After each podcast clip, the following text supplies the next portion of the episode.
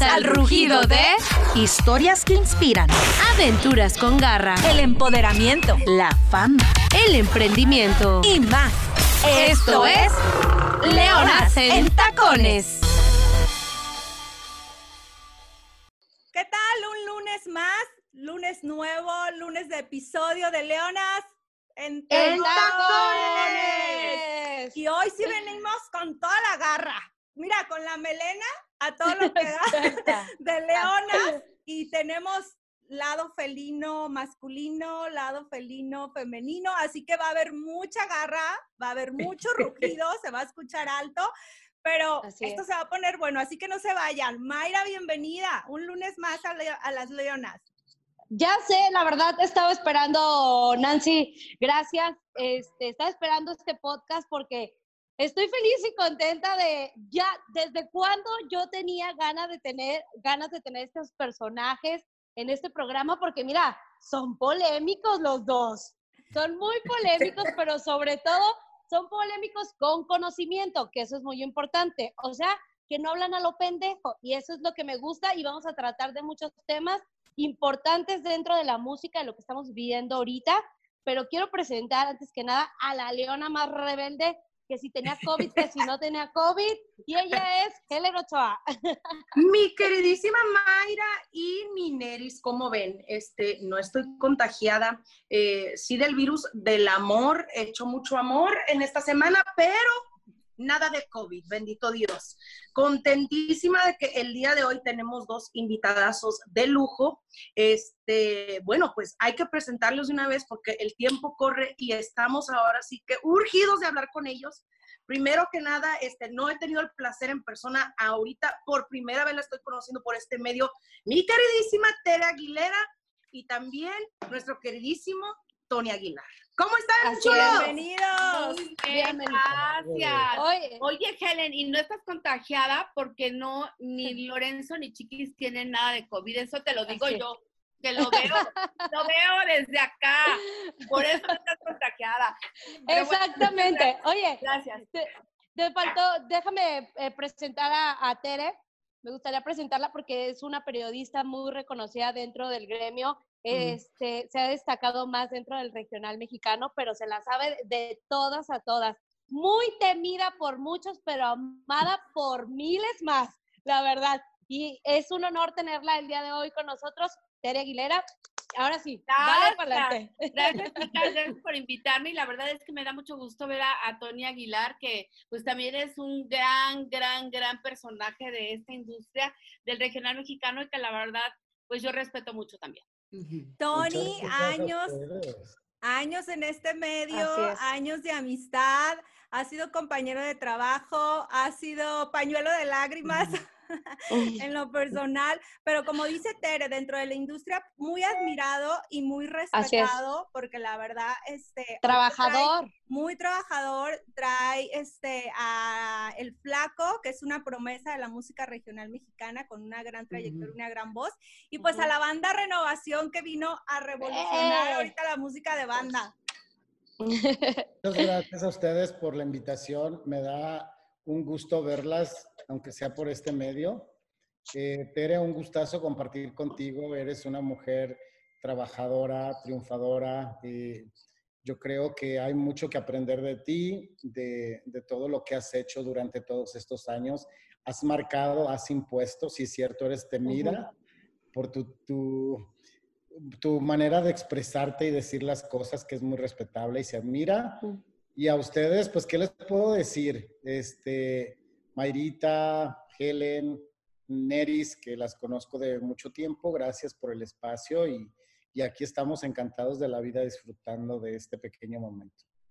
Ahí. Gracias. Muchas gracias, Pablo. Oye, gracias. duda, por ser todos Ujú. eh, de corazón grupero, ahora sí, de, de que llevamos la música regional en las venas, eh, nos preocupa la situación que está pasando nuestra industria. Y cada uno estamos en diferentes trincheras. Y la verdad es que platicando con todo el gremio y demás, todos estamos preocupados. Una, por, obviamente, porque pues, los ingresos se pararon, la economía en la industria está parada, pero otra porque, mm, o sea, algo que, que, es externo a la música, vino a parar muchos proyectos de, de, todos, de los músicos, de la prensa, de los cantantes, de la televisión. ¿Cómo lo ven ustedes, chicos? Pues yo la verdad, sí, ¿verdad? Yo creo que, yo creo que sí está, está difícil. Está difícil porque, bueno, no está trabajando, los artistas no están trabajando, no están teniendo ingresos, pero bueno, no están teniendo ingresos eh, por presentaciones. Sí están teniendo ingresos por YouTube, por plataformas, definitivamente. Entonces yo lo que les digo ahora es, pues no dejen de, no dejen de sacar sencillos, por ejemplo, Banda Renovación que sacó sencillo, y qué bien le ha ido, fíjate, en esta, en esta pandemia, qué bien le ha ido. Yo, por ejemplo, que tengo mi plataforma Robando Gruperos TV, la verdad es que nos ha ido, hemos cuadruplicado los números en esta pandemia. Entonces, bueno, depende de cómo tú le saques provecho a lo que está sucediendo.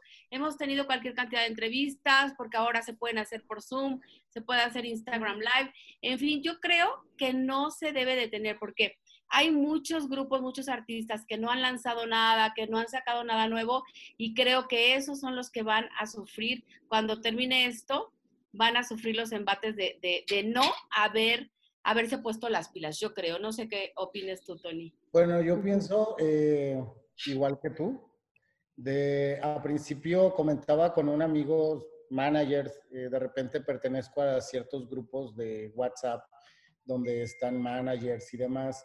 Algunos me criticaron un poquito porque esto vino a transformar y a cambiar todo. En primer lugar, eh, sí me siento un poco triste. Perdón, voy a este, apagar esto. Me siento un poquito triste porque, por ejemplo, Banda Renovación, eh, estamos hablando que son 18 integrantes en el escenario, más ingeniero de luces, de sala, técnicos, staff. Es, son alrededor de más de 30 familias que dependen de ello, de esto, ¿no? Entonces sí es muy triste porque pues es una crisis que nos ha afectado a todos, definitivamente.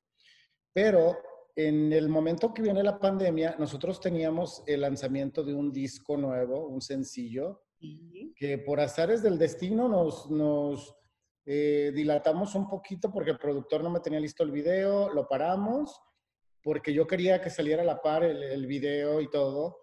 Eh, nunca planeamos hacer una estrategia, simplemente fuimos a Morelia, grabamos un video para el sencillo. Entonces, cuando se viene la pandemia, eh, teníamos un disco especialmente también para las vacaciones eh, de Semana Santa, puras cumbias, era un disco en vivo con banda renovación.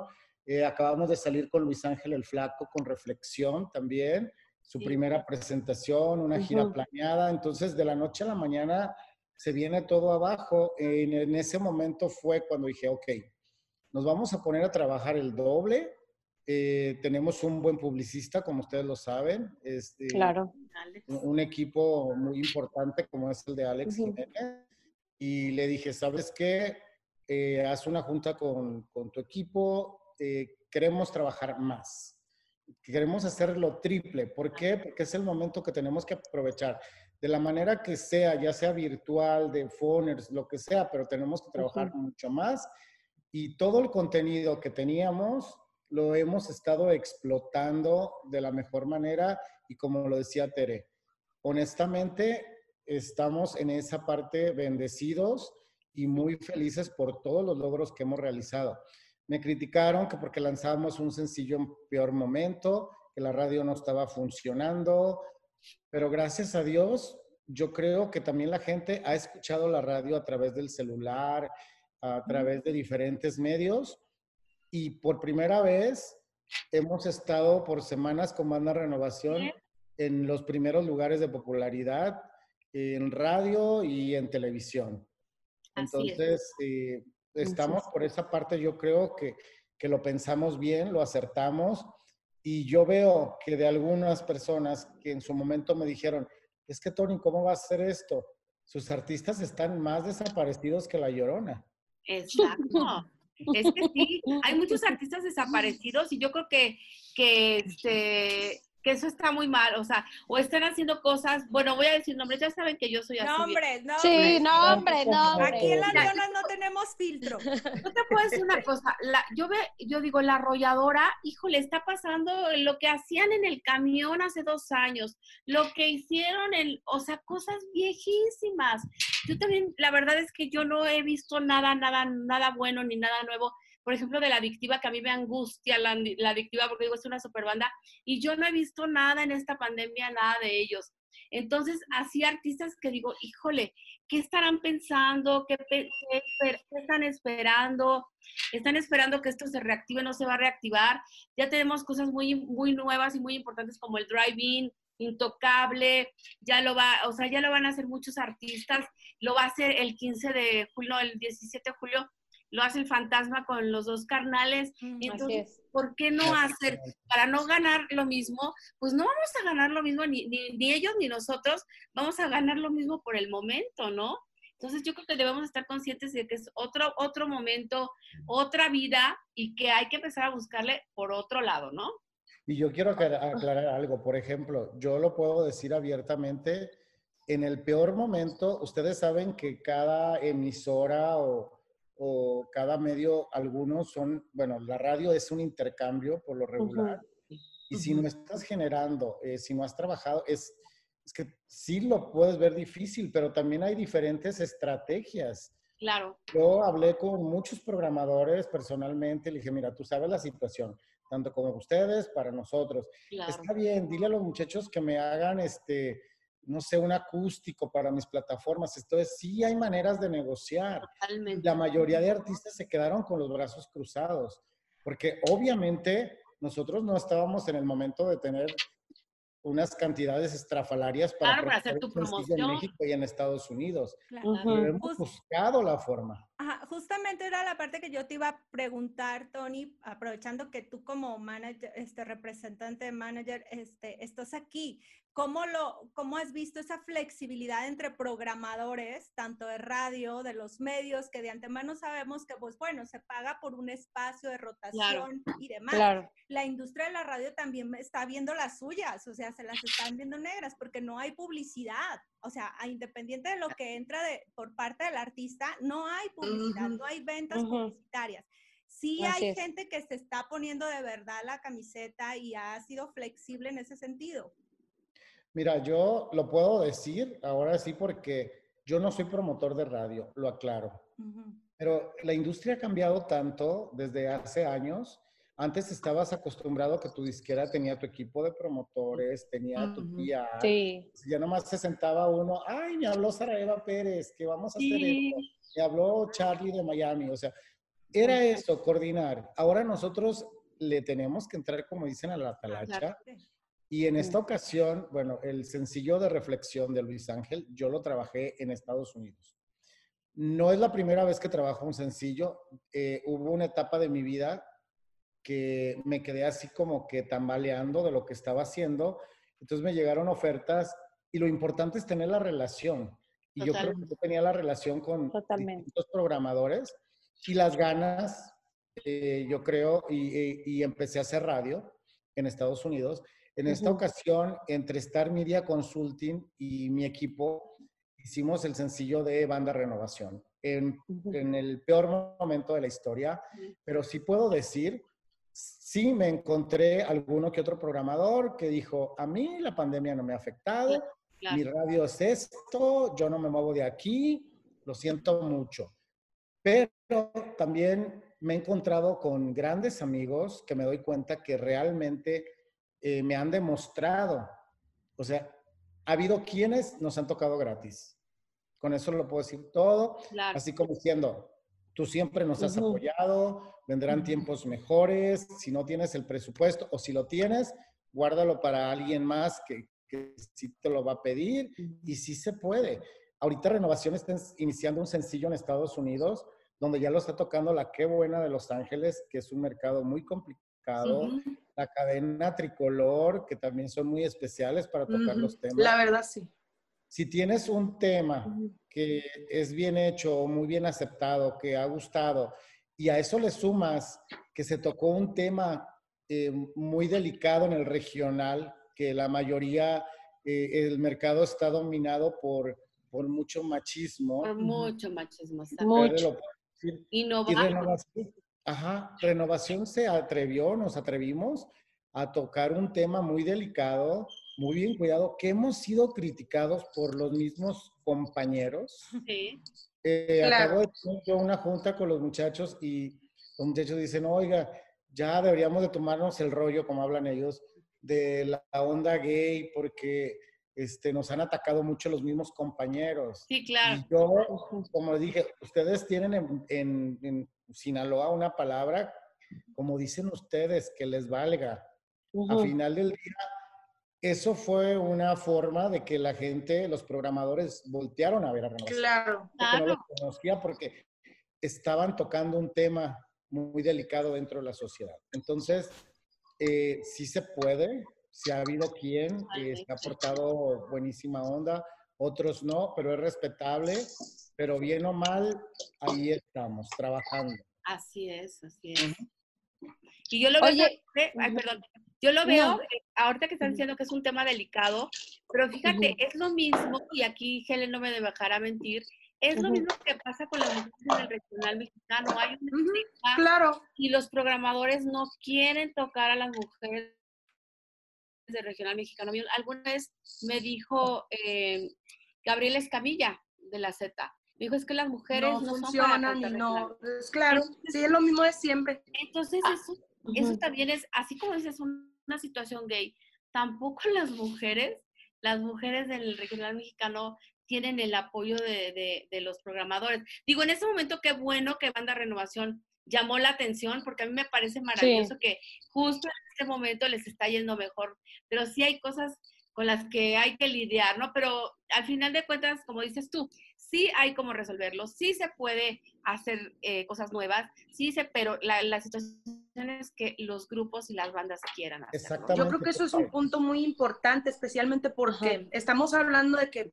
sí estamos en una cuarentena, estamos en una pandemia y definitivamente han este, surgido eh, impedimentos en el camino, ¿verdad? Me, refiero en cuanto a, a poder, por ejemplo, en el, en el caso de ustedes, Tony, de juntarlos a todos tal vez para hacer algún video musical o para hacer alguna este, promoción, aunque sea virtual, el hecho de que estén todos juntos, si alguien está enfermo, qué sé yo, o sea, hay, hay muchas cosas que obviamente pueden intervenir en el camino, pero hay maneras, especialmente como tú lo has dicho, o sea, yo sé que la radio convencional, a lo mejor en estos momentos ya tiene como quien dice ese, mm, lo necesito, eh, pe- pero a su vez hay plataformas digitales que, que ya la gente está escuchando más frecuente, que, que andar en el carro y, ah, este, deja, prendo la radio a ver qué sale, ya es un, a ver, pone el auxiliar y ponle en mi spot y ponle en mi playlist o ponle en mi... Así y, es. y yo creo que con eso ha cambiado mucho la manera no solamente en la cual nosotros presentamos música,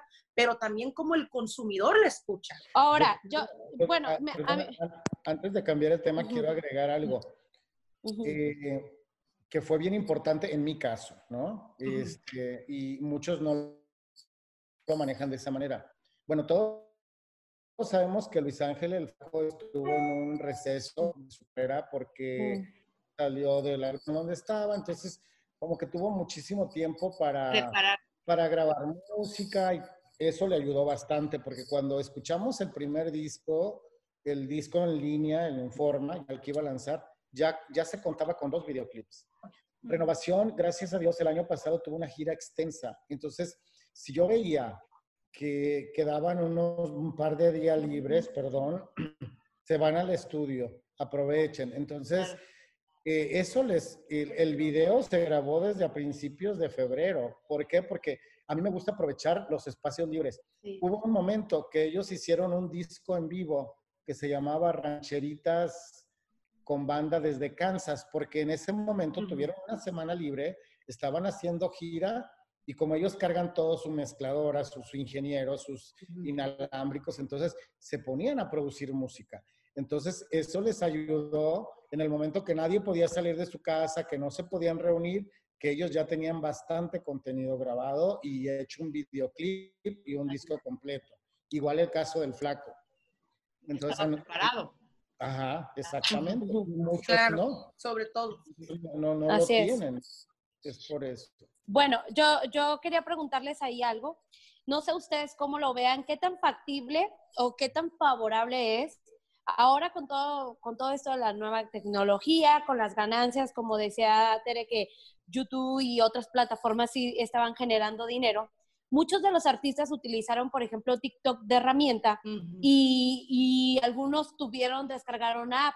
A mí, en lo personal, eh, no sé, el ver al artista haciendo un TikTok, pues se me hacía como tonto, tonto. A mí no, a mí en lo personal no me gustaba. Pero muchos empezaron como a generar como con eso.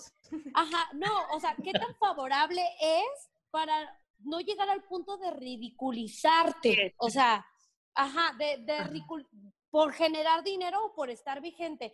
Yo creo que es más factible, por ejemplo, hacer música, como Intocable, que se puso a hacer como... En vivo. Eh, en vivos, también van del recodo, o sea, hay quienes sí han sacado provecho en esta situación y hay quienes, pues de plano, han utilizado las redes sociales a lo pendejo, lo voy a decir.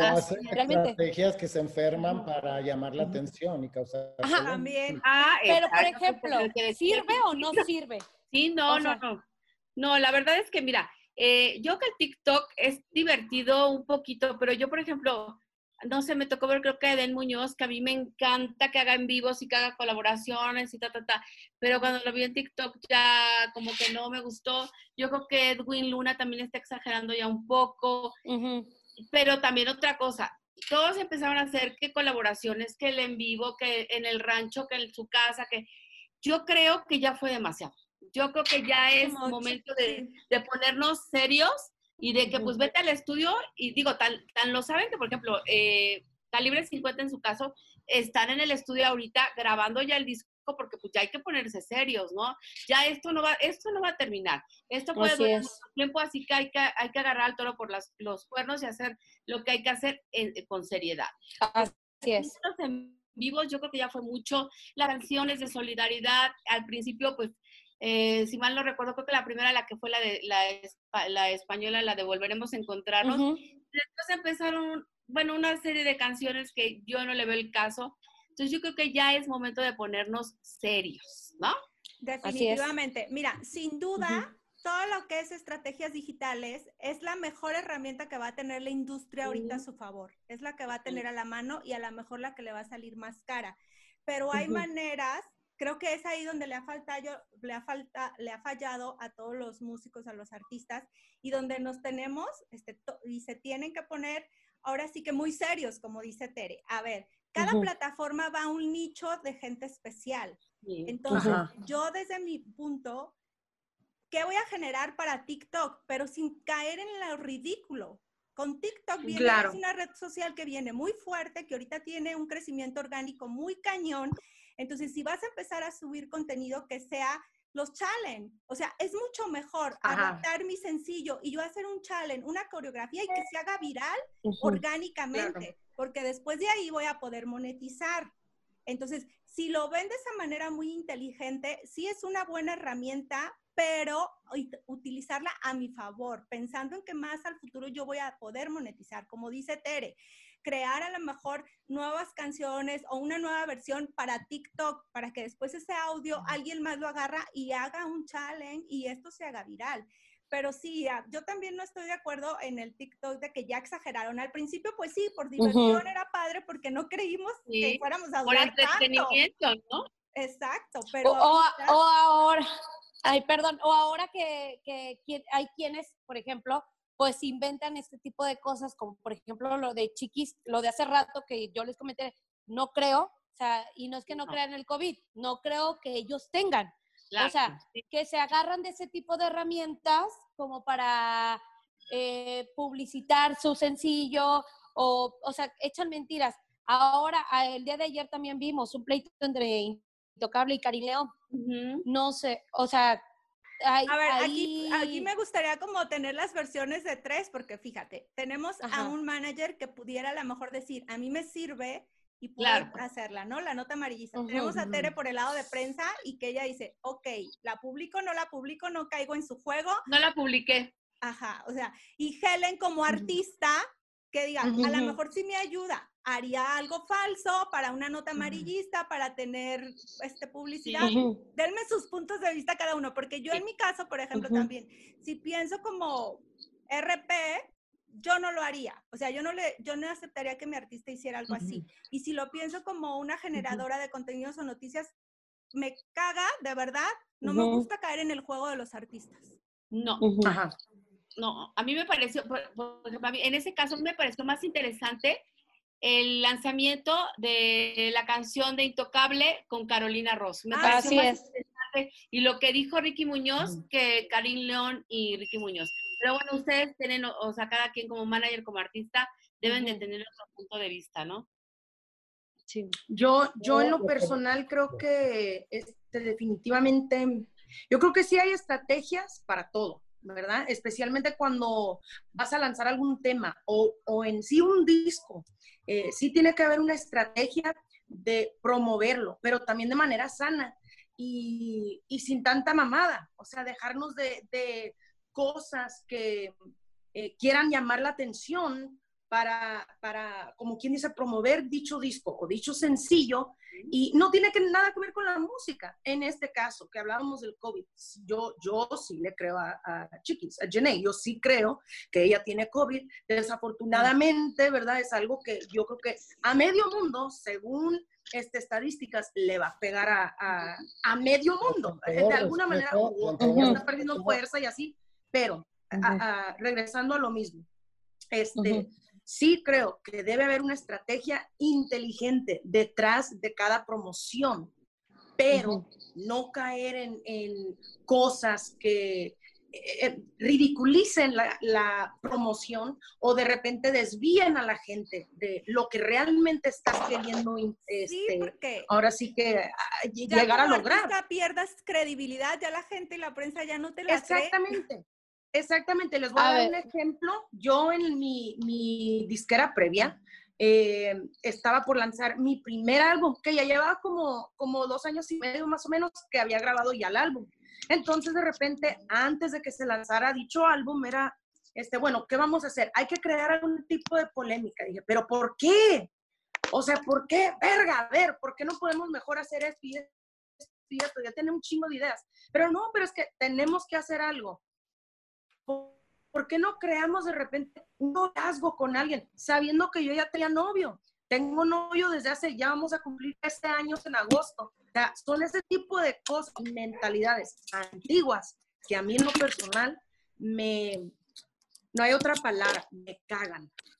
En fin. Pero también A ver, Tony. que mucha de la culpa de esto sucede porque también hay muchos medios que ya no les interesa que les hables de tu disco. O sea, años atrás hacías un eh, showcase para presentar tu música, las disqueras traían a todos los programadores o todos los invitados, todo Así mundo es.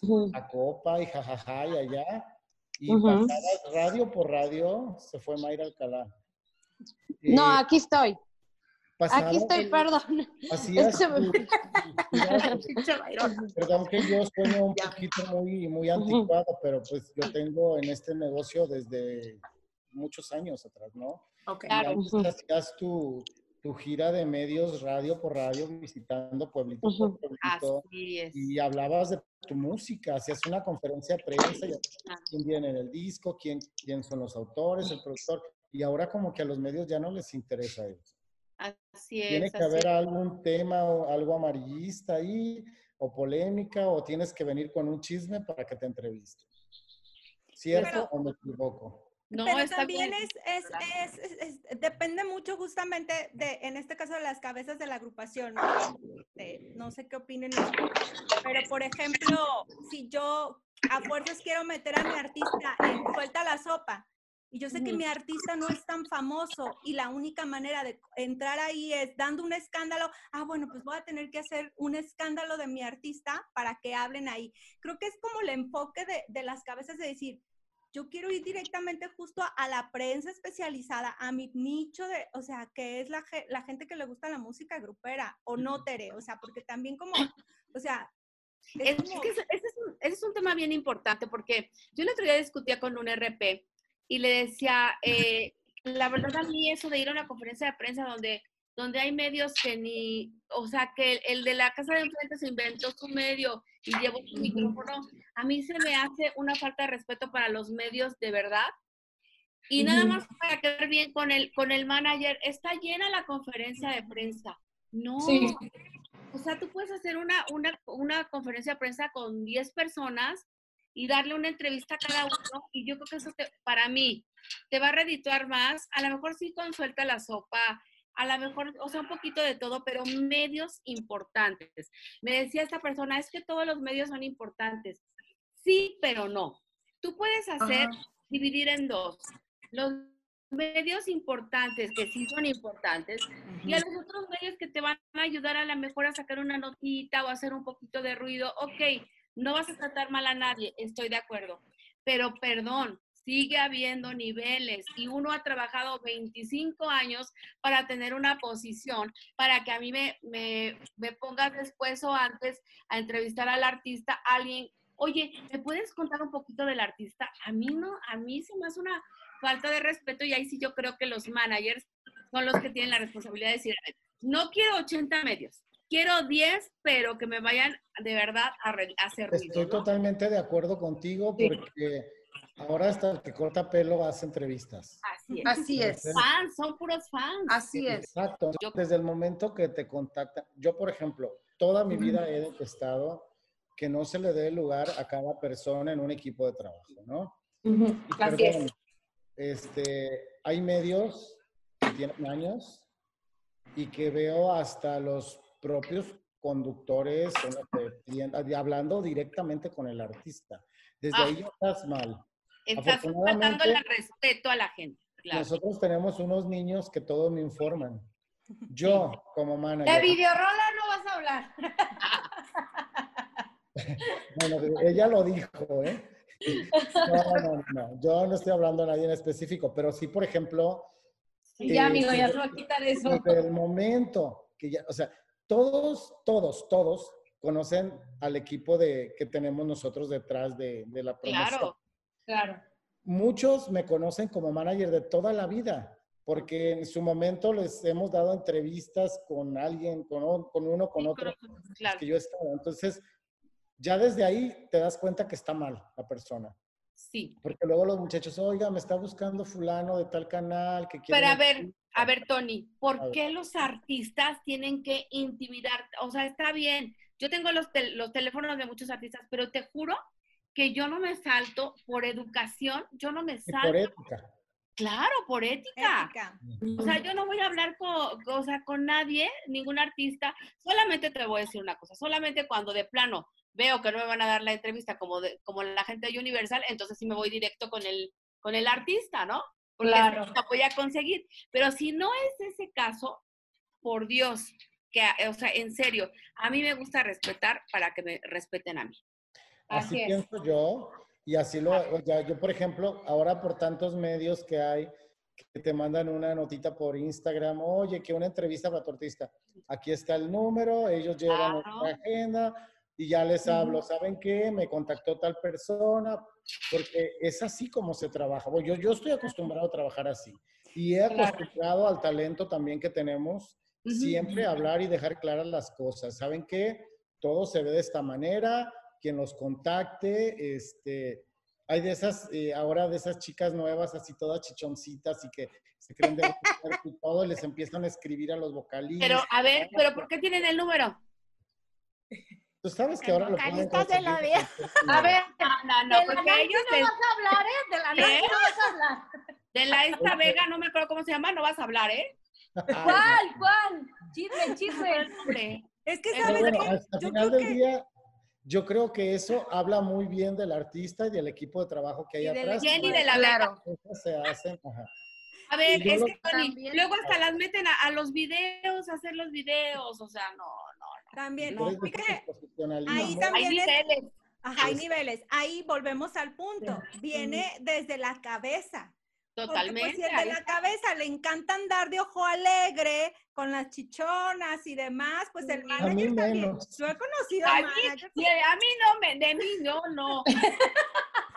No, pero independientemente de las preferencias Guácala, de cada quien, ¿no? Las preferencias de cada quien es un respeto que se le tiene Ajá. que dar. Yo O creo sea, que sobre todo es eso. Y también busca- eso, eso indica el- la seriedad que debe tener el, el entrevistador. Porque también al, al directamente ir con el artista, habla de dicho reportero o, o este entrevistador en sí. O sea, obviamente tú eh, no, no, no tienes ni siquiera el conocimiento de con quién trabaja, con quién hay que este, a ponerse de acuerdo, arreglarse y así. Desde ahí está el error.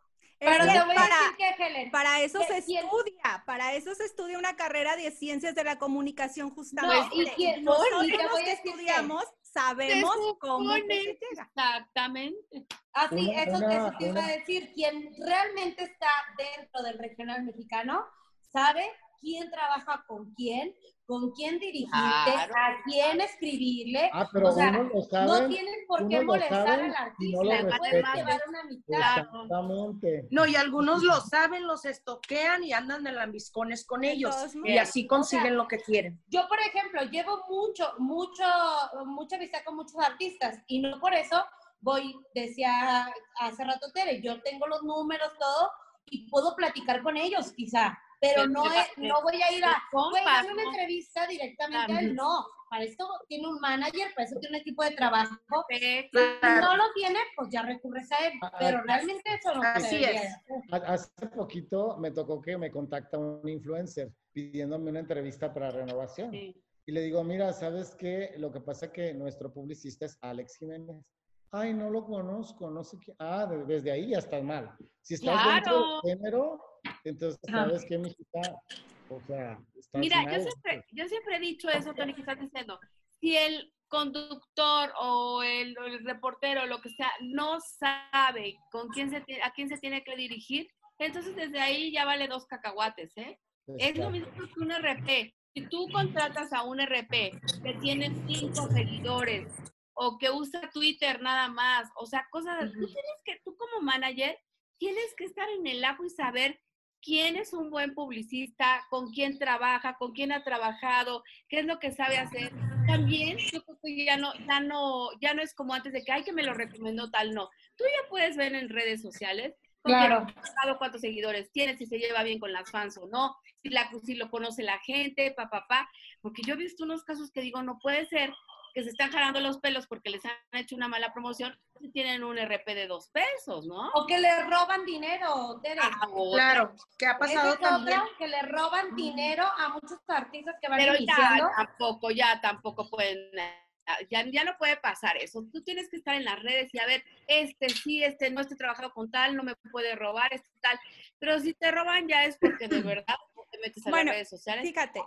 Ha habido casos, en caso particular de este mío y de Mayra, que, que manejamos de repente las este, relaciones públicas y medios para los artistas, que nos, que nos contratan para hacer una promoción y luego a la mera hora nos damos cuenta que nos cancelan, pero porque le dieron a una fan que ya se la da de RP Ay, sí. a hacer la Ay. promoción. Entonces, al final dicen, no manches, es que no me publicaron, es que nada más nos llevó a tales medios. Bueno, tú quisiste pagar tres pesos, pues obviamente tienes una promoción de tres pesos. sorry. Claro. La experiencia y los contactos se ganan con la Claro. trayectoria y el conocimiento. Bueno, el otro día me contactó una niña, este que yo dije, o sea, me daba de topes en la cabeza. Yo estoy, estoy como coordinadora en, en Televisa y me contacta una niña que maneja a, no voy a decir nombres, de una disquera de acá de Guadalajara. Dilo, dice-. Ni me acuerdo. Dilo, dilo.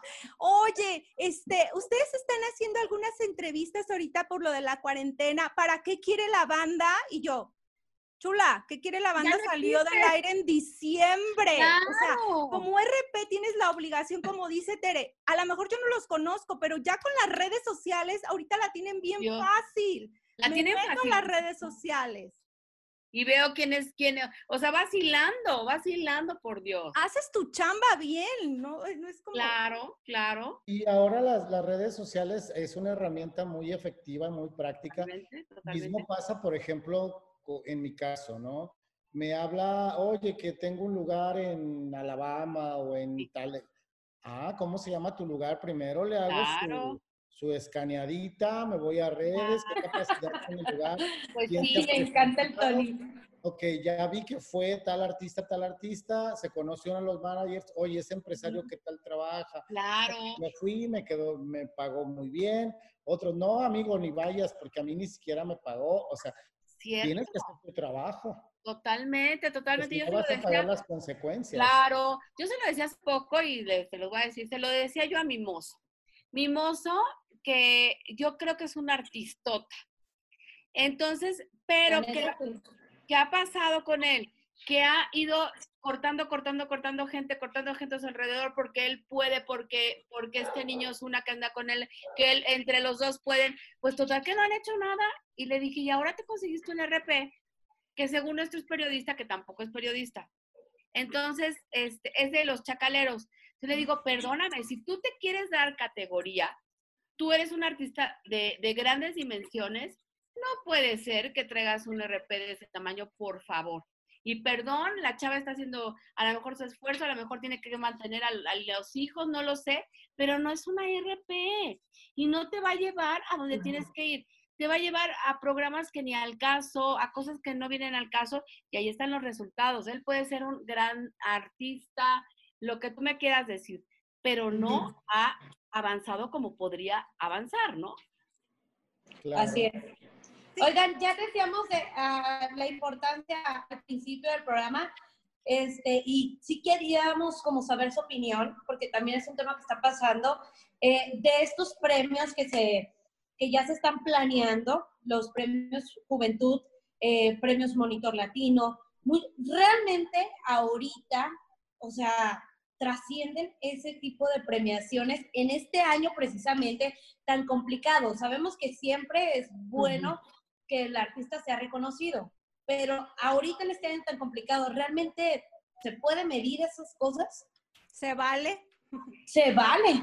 Ajá. Cre- Mira, yo creo que, yo creo que, por, por ejemplo, en el, en el caso de los premios Juventud, le va a servir a los demás para ver más o menos cómo está el rollo, porque nadie lo tiene claro. A mí no me parece que sea un buen momento, pero te digo en el caso de premios Billboard, que, que bueno, eh, en, para que yo trabajo para Billboard, yo tengo un panel ahí pendiente que teníamos porque iban a hacer los premios en, en abril, en fin. Ya, ya dieron una fecha para octubre, pero te puedo decir al día de hoy que todavía no tienen idea cómo se van a hacer las premiaciones. ¿Por qué? En el Claro. caso de premios Juventud se van a tener que hacer sí o sí virtuales.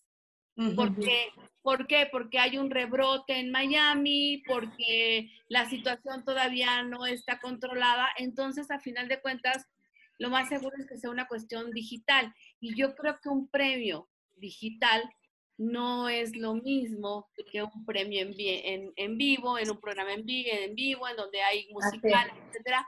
Entonces, yo creo que los premios Juventud ahorita van a ser como un ensayo para todos los demás y si la riegan o no, van a, va a ser Univisión la que, la primera que lo haga, la primera que la cague, por decirlo. Es que está difícil, once. Yo Como, creo- sí, como artista, En lo personal, yo, para mí, mi opinión, no le veo mucho sentido a unos premios así. ujú, sí, no. Sí, No, por- o sea, ¿qué tanto? Porque justamente cuando se dio a conocer estas nominaciones, yo cuestioné en mis redes, o sea, yo decía, y no por mala onda, porque yo decía, ¿de verdad es trascendente ahorita? Incluso lo puse, necesito la opinión de los expertos, de la gente que está, porque a lo mejor yo estoy mal o no sé. Siento que para el artista, Tony, tú me desmientes, tampoco es como el momento para cacaraquearlo de que estoy nominado y tengo tantas nominaciones, porque bien sabemos los que estamos en la industria que ahorita ya no es tan medible, o sea, ahorita por esta pandemia no es tan medible realmente. ¿Y qué te va a ayudar a ti este, en tener un premio en medio de pandemia?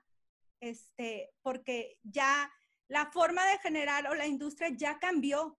O sea, los parámetros de, de si eres buen artista o estás en la cima No. ya van a ser otros, ya no van a ser por un Ujú. premio. Claro. Yo creo que aparte estamos hablando de, por- les voy a dar un ejemplo. Eh, BT, BT viene siendo un canal, eh, la gran mayoría de los, de los televidentes, de los conductores, productores y todo el mundo detrás de este canal, son afroamericanos. Ellos cada año tienen sus, sus premiaciones, así al igual que Premios Juventud, nos dan Billboards, Grammys en sí. Eh, y la gran mayoría de las categorías son de música, de rap, R&B, en fin, tuvieron sus premios virtuales. Y la verdad, eh, pues como el pedo, todo el mundo como que lo olió, nadie sabe dónde vino, dónde se fue, nada que ver.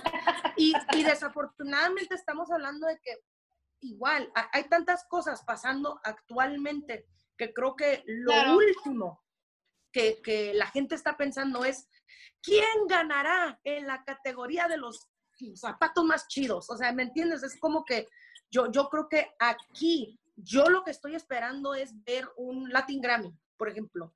¿Qué harían ellos? ¿Qué van a hacer? Porque regularmente se hacen en noviembre, al igual que premios de la radio, que ya vienen siendo más, a lo mejor más allegados a, a mi música, mi, mi género. Pero yo creo que ahí es donde de repente vamos a ver ahora sí qué qué es lo que va a pasar, qué van a hacer. Estoy de acuerdo que, que Premio Juventud va a ser el, se le dice guinea pig, ¿verdad? El, el, el, a ver cómo va, cómo va el rollo como para que veamos de repente qué es lo que va a pasar en un futuro con otras premiaciones. Sería más válido hacer un, unos premios de Spotify o de YouTube o algo, porque en, este, en esta etapa, en esta época, es lo que se ha consumido más.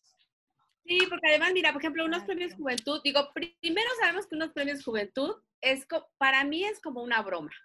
Que si, como dices tú, ¿quién llevaba los zapatos? Que la canción más pegada, la que canto todo el día, y la que, o sea, son enfocados a, a, pues, a, la, a, la, juventud, ¿no? A los chavos. Entonces, los chavos son los que a lo mejor lo, lo pueden disfrutar en redes o de forma virtual. Pero, pero todos los demás no lo vamos a disfrutar porque no, no estamos acostumbrados a ver unos premios virtuales. A lo mejor los chicos de 16 años, los chicos que siguen a Natanael Cano, pues a lo mejor sí es el target de ellos, ¿no? Está bien porque está nominado 50 veces, qué bueno, pero ya, no, ya pasa de ser una cosa grande a ser nada más para un cierto sector. Entonces ya no, ya no va a ser lo mismo y virtualmente menos, yo creo, ¿no? Sin duda. Efectivamente. Y, y ahora sí que yéndonos al tema de los conciertos, los eventos, Tony. ¿Qué, qué, qué ven ustedes? Ahora sí que cómo lo, lo ven a un futuro.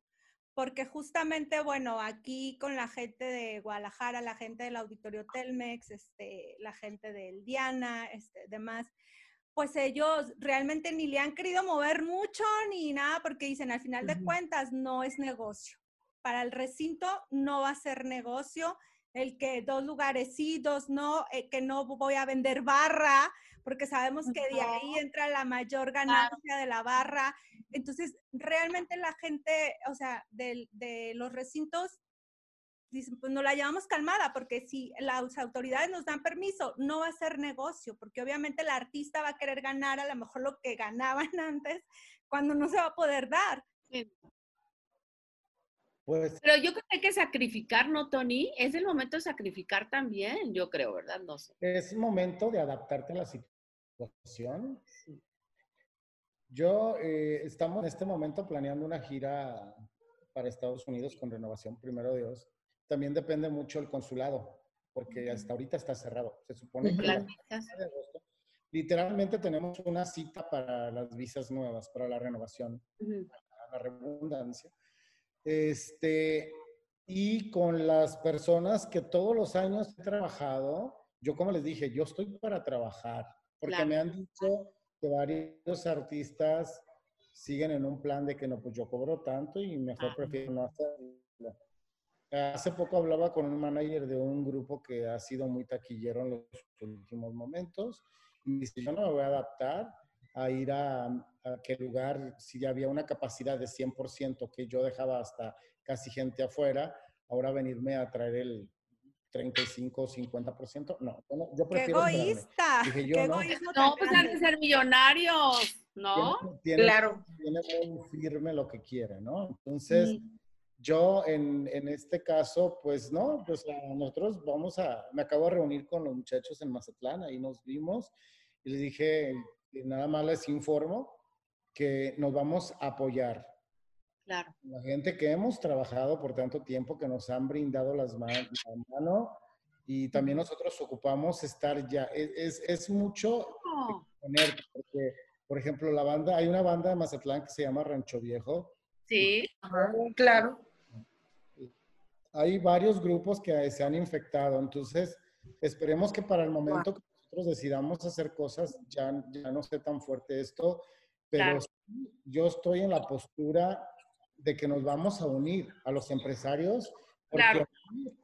hay muchísimas gente que trabajan las familias, en, en- en haciendo publicidad, pegándola, hay gente que trabaja, todo el staff que trabaja, este, ellos rentan equipo cada, cada evento, o sea, se genera mucho dinero, entonces, y hay muchas familias que están sin trabajar. claro. Claro. Sí, no. Entonces, estamos llegando a acuerdos que les convenga a ellos y a nosotros, Claro. pero yo no me voy a quedar cruzado de brazos. Y yo creo que es, ese es un punto muy importante porque yo creo que aquí lo que está ganando sobre todas las cosas ya no es la pasión hacia lo que haces, ya no es la pasión hacia la música, En Ahora el la pasión ¿no?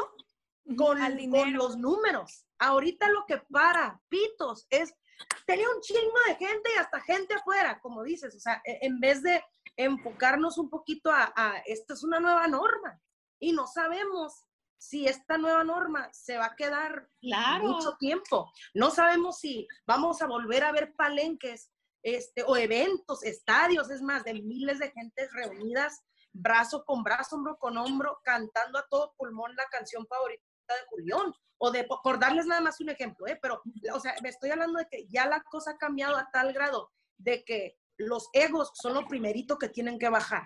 Yo y creo que es eso. desafortunadamente creo que eso es lo que lo- la batalla que están teniendo muchos de yo no voy a ir a tocar a, a dicho lugar porque pues no o sea, yo llenaba ese lugar y hasta dos si quisiera y, y creo que ahí es donde está la batalla ahorita y Pues por sí, pero mucha los- gente está sufriendo Eh, Los les- bailes ahorita de 50 mil personas ya se acabaron. No, no. ya no van a existir ahorita. así Yo es creo que lo máximo, no sé, Ah. 3 mil, 2 mil, no sé, que te puedan dejar. claro Pero realmente esos bailes ya son del pasado.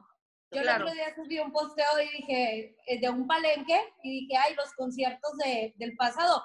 Y realmente son así porque ahorita mínimo, lo que es un año, año y medio, creo que no, lo, no van a dejar que esto pase, o por lo menos hasta que tengan la vacuna. Claro. En mayo pasado nos hicieron una invitación en Autlán, Jalisco, para recaudar fondos. Era un concierto virtual. Ahí dentro de, esto es nuevo quizás para ustedes, pero dentro de los toros también hay eh, ciertas eh, ganaderías que son muy populares. Ujú. En Estados Unidos, por ejemplo, hay ganaderías que te cobran hasta 50 mil dólares por un espectáculo. Que sus toros tienen algún apodo y los jinetes, hay eh, famosos jinetes, claro el trabajo que hacen. Y hay una ganadería que se llama Rancho El Aguaje, este, y nos invitaron para hacer un concierto virtual para regalar despensas a toda la gente afectada por el COVID. wow. Eh, Nosotros estábamos que sí, que no, porque era en el pleno momento que no podías salir de tu casa y, y pero cómo se van a arriesgar y que esto, dije, ni modo, yo lo quiero hacer, vamos a tomar el riesgo, pero fue una experiencia tan rara, yo nunca había una plaza de toros como la que es Alberto Valderas de Autlán, que va en el carnaval y no cabe ni un alma. De hecho, estuvimos nosotros en febrero y solo nada más las cámaras, la gente que estaba trabajando y es- es- se siente tan como un vacío, no sé. Sí, Pues es como el fútbol sin, sin la gente en el estadio, Tony. claro Sí. Está grueso, pero pues si no, si no lo haces, por ejemplo, ahora, ahora Recodo, Recodo que está preparando un concierto, bueno, impresionante y todo este rollo, están, se se están encontrando con un problema. Y eso creo que no lo habíamos, no lo habíamos visualizado nadie en el regional mexicano. ¿Qué, ¿Cuál es este problema? Que la gente del regional, bueno, la gente que sigue el regional mexicano, o no tiene internet, o no tiene tarjeta de crédito, o no sabe cómo comprar un boleto por esta vía, y entonces está siendo un, un problema también, ¿no? Entonces hay cosas que ni siquiera nos acordábamos, yo creo. En, en esto me gustó mucho cómo lo manejaron, lo hicieron como muy popular. Y yo el beneficio que le veía le decía a los muchachos, eh, está, está bien, eh, es una obra de caridad, pero al final del día ustedes van a salir beneficiados porque van a ser muchos hogares donde la familia está reunida viendo Ujú. a la gente que le gusta el jaripeo Claro. Claro. y además están eh, cooperando para una noble causa, ¿no? Ellos lo hicieron muy simple, hicieron una cuenta de un grupo de Facebook, que es lo más usual. Sí. Tú depositabas, ya fuera en México o en Estados Unidos, y cuando mandabas tu ficha de depósito, Claro. entonces creo que tuvieron como 3 mil y algo de personas que, que compraron esto. Entonces, si No les fue muy bien. Claro. en Estados Unidos estaban cobrando 50 dólares y acá. 2 mil pesos, creo, no sé. Sí. Pero llenaron un tráiler de Sí, despensa. de Wow. de todo. Fue muy bonito ese evento. Pero también era muy padre que en el momento de la transmisión, saludos desde Tuxpan, Nayarit, saludos desde Houston. Claro, que eso. Entonces fue muy bueno y muy acertado. Qué Que a los estaba casi que me mataban. Te van a Lo siento, Lo siento. Pero No, me- no, hay que hacerlo. Sí, Claro. yo creo que aquí va a ser trabajo de equipo, tanto de los artistas como el público, como dice Tere, que pues a lo mejor no estaba habituado a usar una tarjeta de crédito, que no tienes internet en tu casa, pero ya no se va a valer eso, ya todo, o sea, todo digital, todo internet, la venta en línea, el e-commerce, es lo que viene de hoy en adelante. Entonces, Totalmente. ya Así nos es. vamos a tener que cambiar el chip, que yo creo que eso ya se veía venir, pero muchos nos resistíamos, Claro, eso sí, claro, claro. teníamos el miedo. Yo creo que las ciudades donde se vio más afectada, digo, Helen lo saben y algunos lo saben de ustedes, que yo llevo doble residencia. este, en- Sí. Claro. Me tocó vivir la pandemia en Los Ángeles, dos meses y medio encerrado, eso fue horrible, pero me da mucho gusto a la vez porque México lo veo muy difícil para trabajar en el show business, pero en Ay, Estados Unidos hay mercados que ya se abrieron. Totalmente. Ya la séptima banda, horóscopos, Así es. intocable, o sea, ya, ya, ya están Ya trabajando. están trabajando poco a poco. Un poquito de aliento, es la luz eh, sobre el túnel, entonces es, es donde nosotros nos vamos a enfocar, yo creo que hacer los primeros shows, porque como les decía desde un principio, depende mucha gente de esto y, y, Mucha. pues, tenemos que echarle ganas y salir adelante. Así es, así es. Todo, todo le tenemos que echar ganas, ¿no? Y, y Sí. ayudarnos, sobre todo. Sobre Por todo. ejemplo, ahora eh, también hay muchos eh, teatros donde se presentaban, por ejemplo, el auditorio Telmex, que ahora toda la modalidad es dos asientos, cuatro no, dos asientos, cuatro no. O sea, tuvieron que adaptar todo lo que es la estructura del Telmex para poder llevar a cabo y a- este, los conciertos. Y aún así, no les han dado los permisos como para que se lleve a cabo. Yo sé, No, están falta. esperando, por ejemplo, Alfredo Olivas, ¿no? Es, esa, esa situación. Acá en la, en la Ciudad de México, la Arena Ciudad de México ya definitivamente pasó a, a lo del drive-in, ya comenzó con el drive-in y con espectáculos para niños, sobre todo de niños, porque pues es, es una manera de tener a la familia en un mismo carro y te Ujú. cuesta, me parece que unos 1.700 pesos más o menos el carro, digo así sean 6 o 10. Entonces, bueno, pues es la manera de reactivar esto. Pero sí de que no van a volver a hacer las mismas ganancias, no lo van a hacer. Y el que no le, ahora sí que el que no le atore, pues se quedará esperando, ¿no? Fíjate que justamente ahorita que dices eso, el que no le atore, pues se va a quedar atrás, se va a quedar Así rezagado. es. Pero también va a ser una oportunidad para esas nuevas agrupaciones que Claro, traen otra claro. visión, que traen Totalmente. otro chip de decir, ah, ok, el grande no se quiso adaptar porque su ego no le da para decir, Claro. pilla nada más mil personas en el Telmex o me vine con la mitad de la taquilla. O sea, su ego ya no le da y no acepta. Entonces es la oportunidad para las nuevas agrupaciones de que ellos le entren ahí el quite, con nuevos contenidos, con buen contenido, con buena música y con otra visión. Así que Pues es lo que pasó con renovación, es lo que pasó Sí, con renovación. De, de otra manera, de otra manera, pero a fin de cuentas aprovecharon, vamos a hacer esta temática, o sea, todo se pensó bien y resultó. Porque Por ejemplo, Grupo Firme, yo creo que también lo ha llevado también muy bien. Este, que ellos era como el año de su momento, por ejemplo, Sí, cuando claro. estaban arrancando, que Sí. estaban con todo, que ya tenían todo el año vendido, ¡pum! Y aún así, Así siento es. que han, han como sabido llevar, Dar Este, continuidad, dar continuidad. Pero ¿por qué? Por la naturalidad de cómo es Edwin, este, su vocalista. Yo creo que él es el que este, está como levantando ya el grupo. ¿Por qué? Porque se ve natural, se muestra natural y también muy pues, auténtico. ahora ya, ya no puedes fingir, ya no puede ser una inventada más. O sea, no, no, No, no, no. Pero pues sí, mira, ese es, un, ese es un caso muy especial porque ahora habrá, habrá que ver cómo funcionan unas canciones inéditas, eh, eh, o sea, en fin. Pero bueno, Ajá. sí le han dado continuidad y mucha exposición, a lo mejor un poquito de más. Pero bueno, esa es la forma en que están trabajando y al fin de cuentas ahí están, ¿no? Que lo importante Ajá. es estar. Porque te digo, yo veo unos que digo, ¿y este dónde anda? ¿O este qué ha pasado? ¿O ya se murieron? ¿O no les importa? ¿O tienen mucha lana para vivir así cuánto tiempo, no? ¿Cuánto les va a durar el colchoncito? Sí. Es- es- Ajá. cabrón. Sí, así es. Oye, Tere, y por el lado de los medios, digo que tú de alguna manera ya ibas muy adelantada con lo que es tu plataforma, arrobando gruperos. ¿Cómo este, has hecho justamente esa transición muy bien? Pero como todos, ¿no? Decíamos, ah, va a ser 40 días, ah, van a ser dos meses". Y Claro. No, es ahora que ya puedes- es no, otra manera de trabajar. ¿Cómo lo ves? ¿Cómo lo enfrentas? De que así voy a seguir trabajando. Fíjate, fíjate que, que la lo que les decía al principio, la verdad es que los números se han cuadruplicado. Yo ahora digo, creo que no me equivoqué, porque esto lo estoy, eh, lo estoy trabajando hace dos años. Finalmente, pues con esto reventó y me ha ido muy bien, pero también, pues yo tengo que, que tener en cuenta que los artistas, tampoco porque, bueno, mi plataforma está monitoreada por Scanner Sound, o sea, de alguna manera, pues también yo vendo la promoción, vendo la rotación, etcétera. Y pues tampoco hay tantos artistas ahorita promocionándose como, como en otra época. Pero a fin de cuentas lo mismo. Nos adaptamos, a lo mejor los precios bajaron, pero ellos me ayudan a mí, yo les ayudo a ellos y, y pues hay que hacer la promoción a lo mejor. Lo decimos, precio de pandemia. Precio de Pandemia. Precio pandemia. Y este, Dos precio- por uno.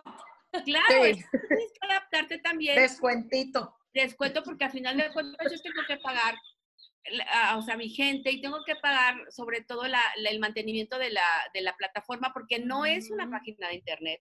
Yo tengo una programación en vivo de videos, tengo una, una sección de radio, o sea, yo no puedo parar. No es una página que a lo mejor subo una nota hoy y, mañana, y hasta dentro de tres días la subo, ¿no? Es una, es una plataforma que no puede parar y que tiene que tener constante movimiento y pues sí, créeme que estoy sufriendo, pero digo, bueno, nunca falta el que me dice, sí, órale, va y ayúdame con esto, con lo otro, sí. Entonces, no es lo mismo que hace sin que en febrero, a lo mejor cuando yo tenía los planes grandiosos de, de que esto reventara como negocio. Pero bueno, fíjate, no fue como negocio, ok, ya estamos acostumbrados a vivir al día, o sea que no pasa nada. Pero lo que sí reventó es en visitas, en gente que nos sigue, en gente que ya nos conoce. Entonces te puedo decir al día de hoy que cuando vi que entre nuestro canal de YouTube, nuestras redes y la plataforma teníamos eh, 366 mil y tantas vistas, las tenemos al mes, yo me quedé sorprendida. Entonces dije, bueno, está valiendo la pena el, el que nos ajustemos el cinturón, el que ah, se hayan bajado los sueldos, eh, todo esto ha valido la pena porque ahora tenemos entrevistas con todo el mundo. O sea, creo que estamos a la par de un canal de televisión. Incluso de algunos canales de televisión tenemos muchísimo más contenido nosotros, ¿no? Entonces, creo, creo que la pandemia nos ha, nos ha ayudado en el sentido de, de reventar la plataforma. Y te digo, a lo mejor económicamente no, pero tampoco puedo decir que, que estemos mal, ¿no? Sí, yo definitivamente creo que a, los, a las plataformas, a todo lo que son los medios digitales, les favoreció. Es Así que es. eh, iba a llegar un momento en que pasara esto. Sí. Tenía lo, tú lo hace rato, eh, había un momento que teníamos que pagar todo con la tarjeta, todo por internet, y pues llegó ese momento, ¿no? No, y porque ustedes tienen la información más fresca. O sea, así. Y no es lo mismo a un canal de televisión. Digo, Mayra está aquí, yo trabajo también en televisión. Y, y, se, y hay un proceso entre que si, ah, si va, la, va el camarógrafo y te graba y descarga el material y lo edita y la chicada. Y ahorita todos los que trabajamos de alguna manera digitalmente lo hacemos en el celular. Entonces, claro, es diferente y la verdad te, te adaptas y hasta digo, ay, yo voy a quitar esta sección, la otra, la otra, porque la verdad es que me gusta más platicar así. Digo, claro, nunca va a ser igual que platiques en persona con el artista, pero si así voy a tener más entrevistas, voy a tener más contenido, pues claro. a esto, ¿no? Adelante. Y Tony, a ustedes les funciona más, ¿no? También esa, o sea, ese, e, e, ese tipo de plataformas y espacios digitales, porque justamente... Pues hasta los vuelos ya se ahorran, chula. A huevo y los viáticos y el hotel los viáticos, el hotel, la tragazón, todo. No, no, no, no, pero yo creo que a final del día es eh, adaptarte a la situación, a, las, a lo que está sucediendo y sacarle el mejor provecho. Entonces, de, yo digo, que platicábamos algo, que a lo mejor, como lo decía Tere, no todos los artistas están invirtiendo, no están promoviendo, y eso a nosotros nos ha ayudado mucho. Porque ahorita en radio, pues sí estamos compitiendo con el sencillo de Arrolladora, eh, no sé, Cristian Nodal, Libre, pero hay muchos parecidos y eso nos abre más oportunidades a nosotros. Totalmente, totalmente. Pero tú qué piensas, Tony, en el caso de lo que estaba este, diciendo, de, digo, ok, es muy importante el que ustedes vengan a la Ciudad de México, vayan a, a no sé, a Los Ángeles a hacer promo. Pero esto, esto la verdad es que hasta ha acortado distancias y ha ahorrado mucho en lo que decimos, presupuesto. El presupuesto, ¿no? Sí, se ahorra bastante. Claro. Eh, se ahorra, eh, pues, muchas cosas. Tiempo, dinero, todo, ¿no? Este, pero es lo que nos está tocando ahorita y como les decía yo, hay que aprovecharlo. Claro, que es muy rico salir al tour de promoción. Ah, claro. Cada quien, pero bueno, así está la situación y hay que darle para adelante. Pero el resultado es bueno, ¿no? para nosotros nos ha funcionado muy eh, bien. Ellos son la, ellos son la, digo, yo estoy impresionada, digo, ellos son el ejemplo de lo que se está viviendo y de que lo que estamos haciendo no lo estamos haciendo mal, porque ahí están los resultados, ¿no? También, por ejemplo, Los Ángeles el Flaco ha tenido las agendas en medio saturada, todos sí. Y cuando no, se pone a grabar y a producir. Entonces, cuando se llegue el momento del regreso, yo creo que ahí vamos a tener los resultados. Ah, exactamente. Definitivamente. Pues chicos. Ahí todo el mundo va a querer atacar, van a ver, cuando, cuando ya digan, ya empezaron, todo el mundo va a querer hacer promoción, sacar sencillo, este, van a ver, van a ver. Pero ahora pues, hay que ser selectivas ahora, Mayra. Sí. los que estuvieron, los que estuvieron son los que, ¿estás de acuerdo? Sí, porque al final yo siento que sí ha habido algunos artistas que les han dicho, no, es que ahorita no estamos haciendo nada, es que ahorita no tenemos sencillo, no queremos entrevistas. ¿No? Claro, claro. Claro. Cuando las quieran, cuando las quieran, ya ustedes ya dirán, es que, ¿sabes qué? Hay, ya nos haremos. Hay reservados. Sí, exactamente. Hay como 20 antes de ti, chulo. Ajá, alguien que sí se puso las pilas y se puso a trabajar. Chicos, pues ha sido un placer esta charla, esta plática, lavadero, pero más, informativo también. Eh, la verdad es que y con conocimiento. Y con conocimiento, con carreras de por medio. Así es. Que que, perdón que te interrumpa, Nancy, tienes que hacer un programa con Tere, pero de lavadero, porque... Real lavadero. Sí. Ya sabes que no me mido, digo, no me mido, pero siempre, como dices tú, con conocimiento de causa, porque ahí luego inventan cada cosa. Hay muchos inventados, sí. Debe haber otro episodio. Para, para los que no sepan, este, platícanos así rápidamente cuántos años de trayectoria, en dónde has trabajado. Bueno, nosotros conocemos, pero gente este, y la experiencia que has obtenido en todos estos años. Así rápido. 25 años rápidamente les cuento que yo empecé en la radio, en el rock. Yo soy muy rockera, pero algún día, algún día me invitó, qué pasó? Algún día me invitó Arturo Rivera a Mazatlán a ver a la banda El Recodo La- Y valió. y, va- y valí madre. No, al contrario, porque el rock, el rock, eh, siempre lo he dicho, es el alimento del espíritu, pero el alimento del estómago está en el regional mexicano. Y si te gusta encima, pues ya la hiciste. Y ahí me quedé, me fui a, a este, con el recuerdo me fui a Japón, Australia, Alemania, y entonces le empecé a agarrar la onda a la banda y vino este boom de la banda. Y este, yo te empecé a trabajar al mismo tiempo en Billboard, entonces ellos querían saber qué estaba pasando en México. Así así entré a Billboard, ahí me quedé desde, desde entonces. Ahora eh, hacemos menos cosas, pero lo que hago es cada año hago mi panel de regional mexicano, cada, cada que pasa algo muy importante, también lo hago yo, porque pues han cambiado los tiempos, ya hay gente que está pues, su- subiendo la- las noticias al día, entonces bueno, ha ido cambiando, pero sigo siendo oficialmente la eh, corresponsal de Billboard en México, trabajando Ajá. para Alex Jacobo. Y bueno, pues ya he pasado por la tele, la radio, he estado en programas de TV Azteca, en la radio también, he estado en prensa, eh, hasta que, en televisión también, como les digo, hasta que un día decidí que como no iba a estar sentada, lo que decíamos, como no estaba chichona, ni nalgona, ni buenona, tenía que hacer mi propio medio y yo veía venir esto, ¿no? Entonces dije, pues me voy a aventar.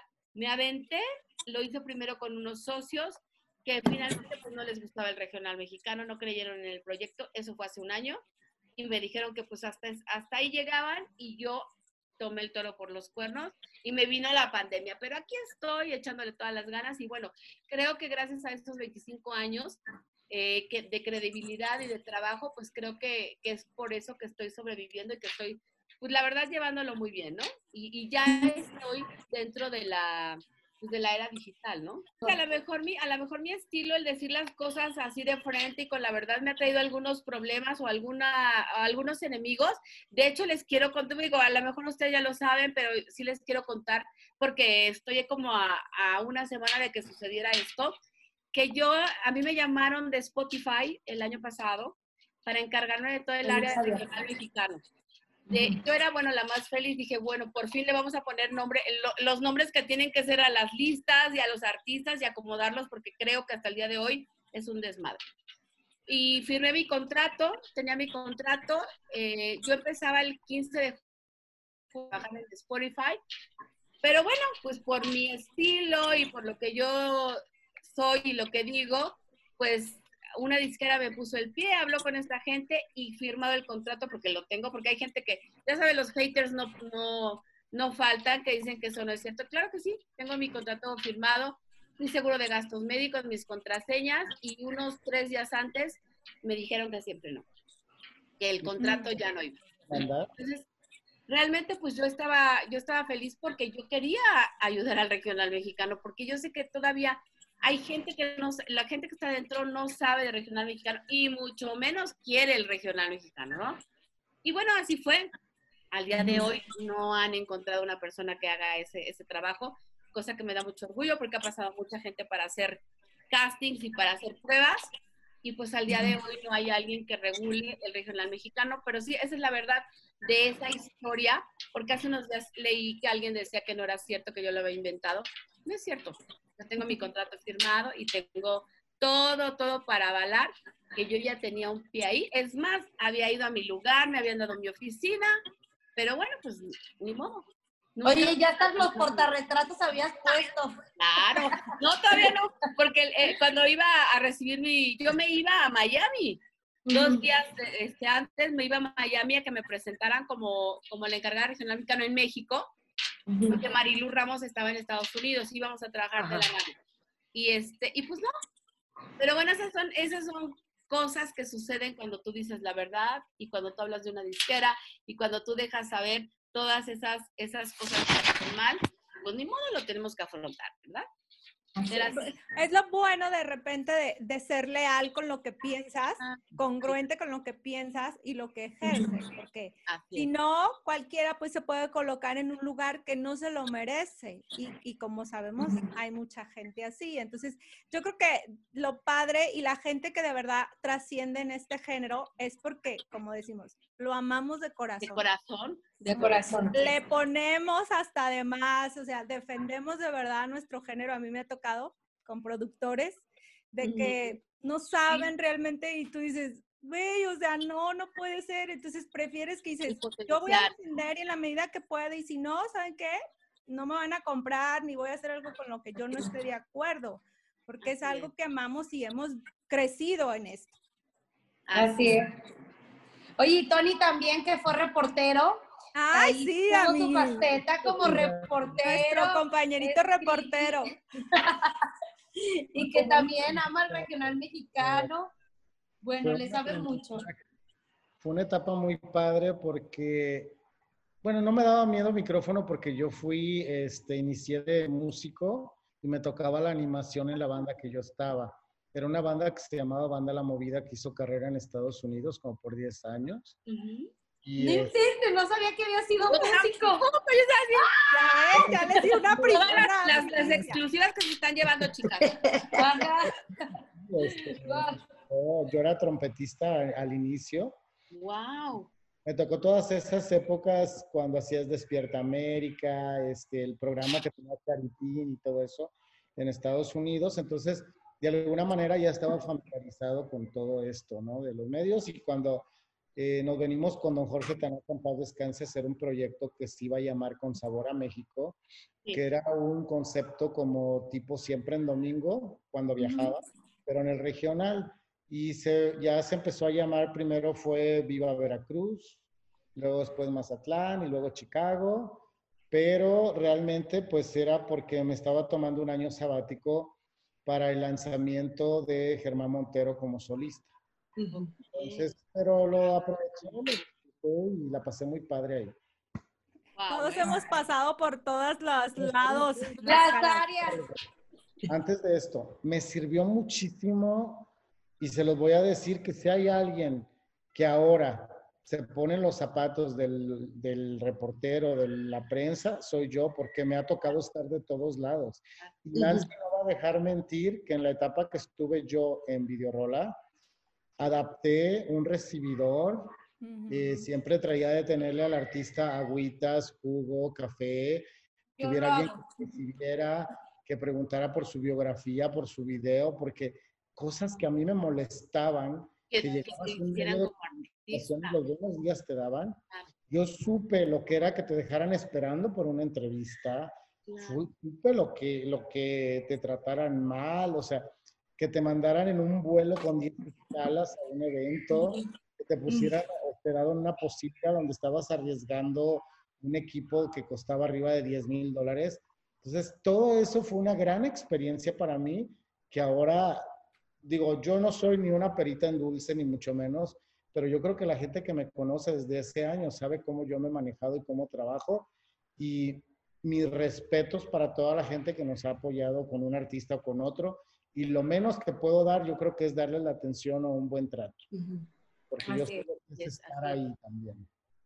Eso, yo creo que es partir de eso, que somos un equipo en el regional mexicano, que es la parte fundamental, o sea, y más ahora con esta pandemia, si no salimos unidos como equipo, como una comunidad, no sí. vamos a salir de esta, ¿no? Así vamos es. A, a, triunfar nuevamente. Y los que no quieran, pues se van a quedar atrás, así de simple. Vamos, vamos a, a sobresalir y a surgir con nuevos bríos quienes sigamos, que querramos hacer equipo de trabajo.